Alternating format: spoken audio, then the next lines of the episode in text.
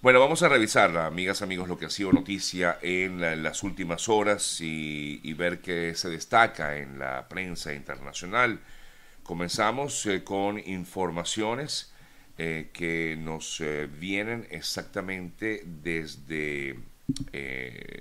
por supuesto, lo que ha sido esta situación tan terrible que es el paso por el Darién. Y lo comento porque en el día de ayer y vamos a conversar en unos minuticos, por cierto, con nuestra colega Carola Briceño, quien lleva adelante un importante trabajo relacionado con el tema en, en, Darien y en todo lo que significa el paso hacia Estados Unidos eh, desde la selva o desde Colombia hacia Estados Unidos. Ella, mm, pues ayer tuvo la oportunidad de conversar con el defensor del pueblo de Colombia, quien manifestó que está en, planificando eh, algún tipo de ruta humanitaria eh, que abarque cuatro países y así abrir una casa binacional también de derechos humanos en la zona del Darién. De esta forma, alertar el sistema de alerta temprana que permita evidenciar los riesgos a la vida en el paso que realizan día a día muchas personas por esta zona. Esta, esta ruta humanitaria abarcaría a cuatro, digamos, estarían involucrados cuatro países, eh, Colombia, Panamá y por supuesto también otras naciones como Costa Rica inclusive también Ecuador. Pero ella nos va a dar más detalles eh, cuando comencemos o conversemos con ella aquí en el programa en unos minuticos.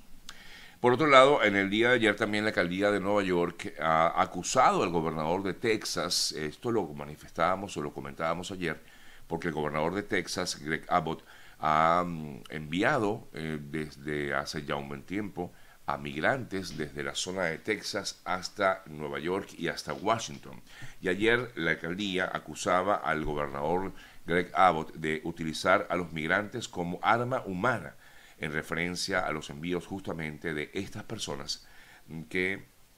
eh, digamos, entran a Estados Unidos por la frontera con México y son enviadas en eh, buses hasta la Gran Manzana. Ayer hablábamos acerca de que hay algunos refugios eh, que dirigen organizaciones vinculadas con la Iglesia Católica en Nueva York. Estos refugios o estos centros acogen a cientos de migrantes de diversas partes del mundo y en Nueva York pero afirma la alcaldía de Nueva York que el gobernador Abbott está utilizando justamente a, estos, a estas personas como armas humanas.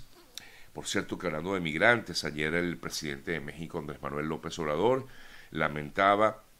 el accidente que se registró la semana pasada, del cual hablamos un poco también aquí en el programa, en el centro, en el estado central de, de Puebla, y mm, este accidente cobró la vida de ocho personas, entre ellos un menor de edad de origen venezolano, así como también tres ecuatorianas y dos eh, mujeres de origen cubano. El presidente mexicano lamentaba la situación, pero lo peor es que no hay más información al respecto, es decir, no vemos ningún otro tipo de acción por parte del gobierno mexicano en torno a lo que implica esta eh, situación del paso de migrantes por este país. En eh,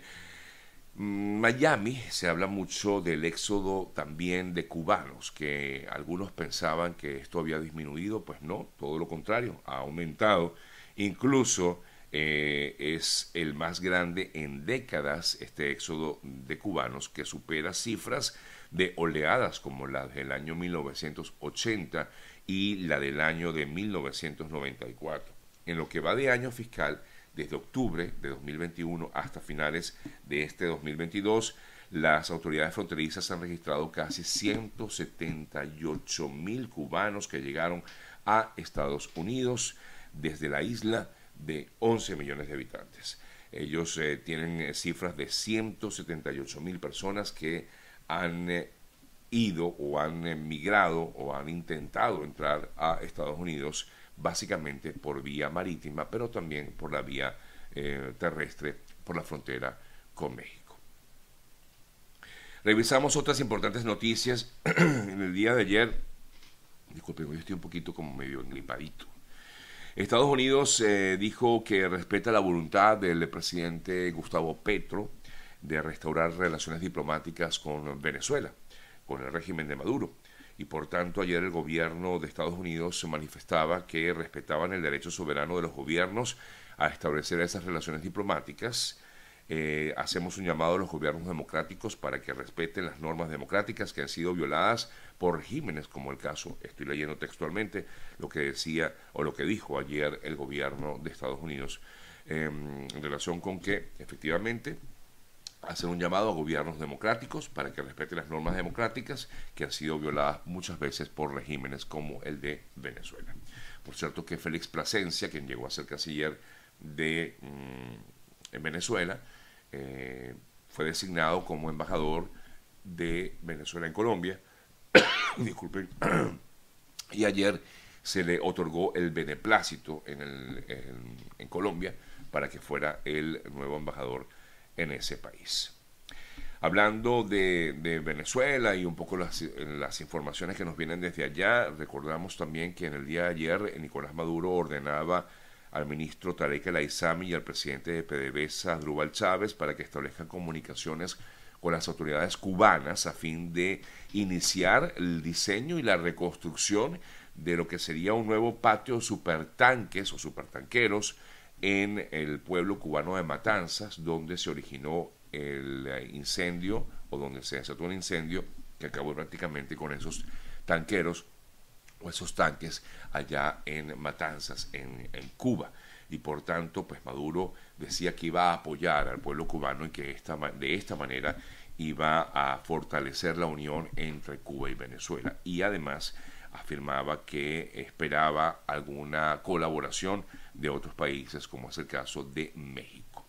Hablando de esta situación, es decir, de lo que eh, pasa con lo que,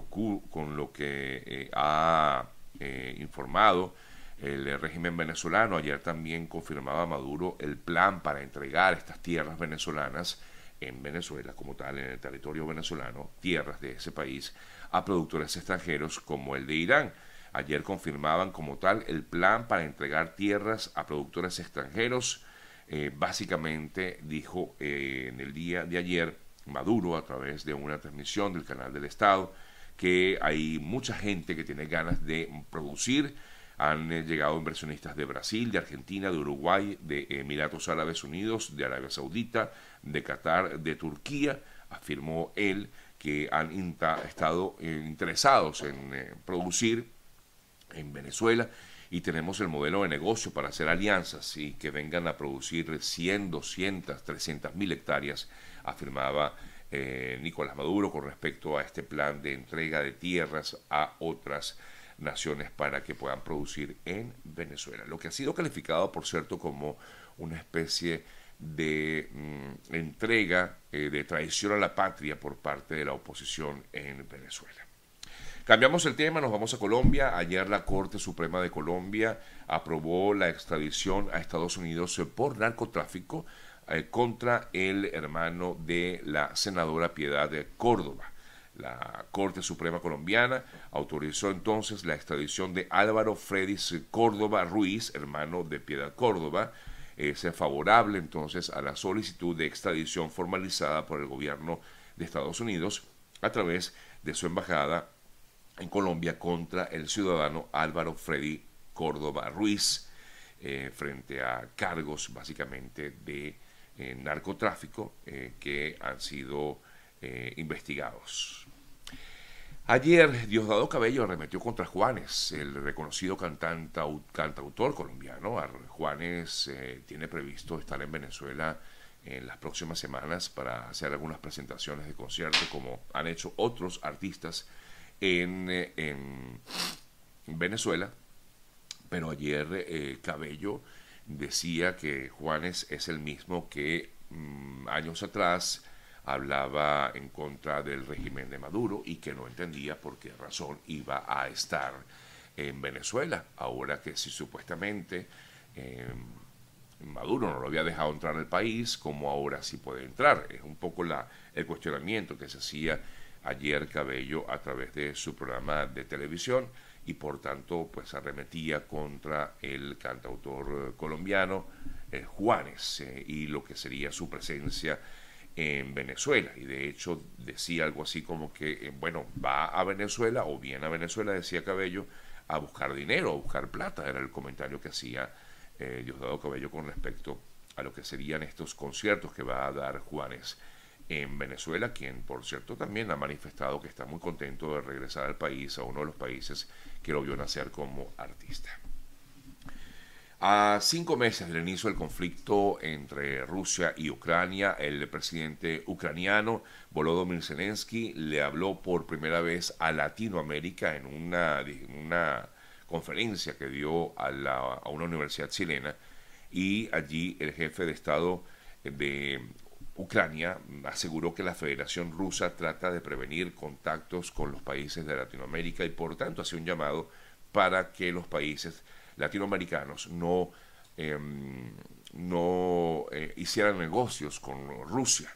eh, para que sintiera con más fuerza el hecho de que está haciendo o está cometiendo delitos en Ucrania. Fue parte de los comentarios que hacía el mandatario ucraniano Zelensky en esta conferencia que dio a una universidad en Chile. Hablando de Chile, ayer eh, en horas de la noche se registró un sismo, bueno, la verdad es que, eh, sobre todo en Chile, siempre, eh, recuerde que es una zona sísmica, pero me llamaba mucho la atención, yo veía videos de, de,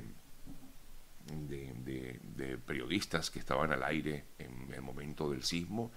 y como, como si nada, ¿no? Yo creo que aquí tiembla y uno inmediatamente, bueno, casi que busca ponerse, colocarse bajo la mesa, bueno, estarán prácticamente acostumbrados a este tipo de temblores, pero dicen que se sintió muchísimo ayer, en, sobre todo en Santiago, este terremoto, este sismo de 5.3 no generó ningún tipo de, de, problemas graves en, la ciudad, em, pero bueno, vimos varios videos que por allí están circulando en, diversos, en diversas redes sociales.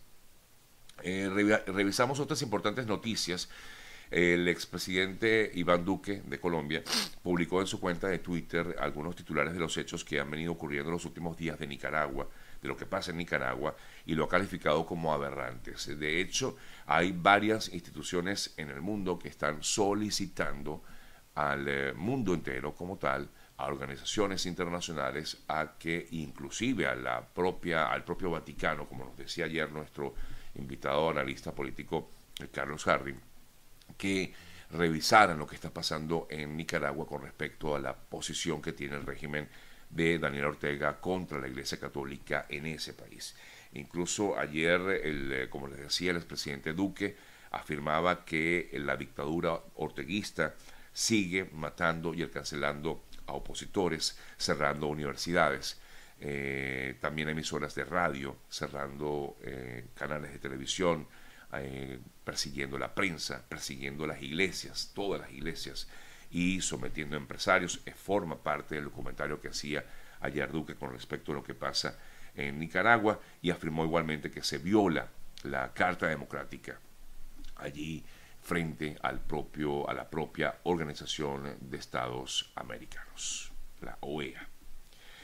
La Organización Mundial de la Salud ayer hablaba de un incremento importante de la viruela del mono. Eh, los contagios de esta viruela aumentaron un 20% la semana pasada, perdón, sumando más de 7.500 nuevos casos, lo que lleva a unos 35.000 casos en todo el mundo de esta enfermedad, que hasta hace unos meses se veía solo en algunas regiones endémicas en África. Ahora pues se está presentando, se están presentando casos de viruela del mono en diversas partes del mundo. Ayer incluso vi una transmisión donde hablaban de que se había detectado un primer caso de la viruela del mono eh, aquí en Miami, en un niño aquí en la ciudad de Miami.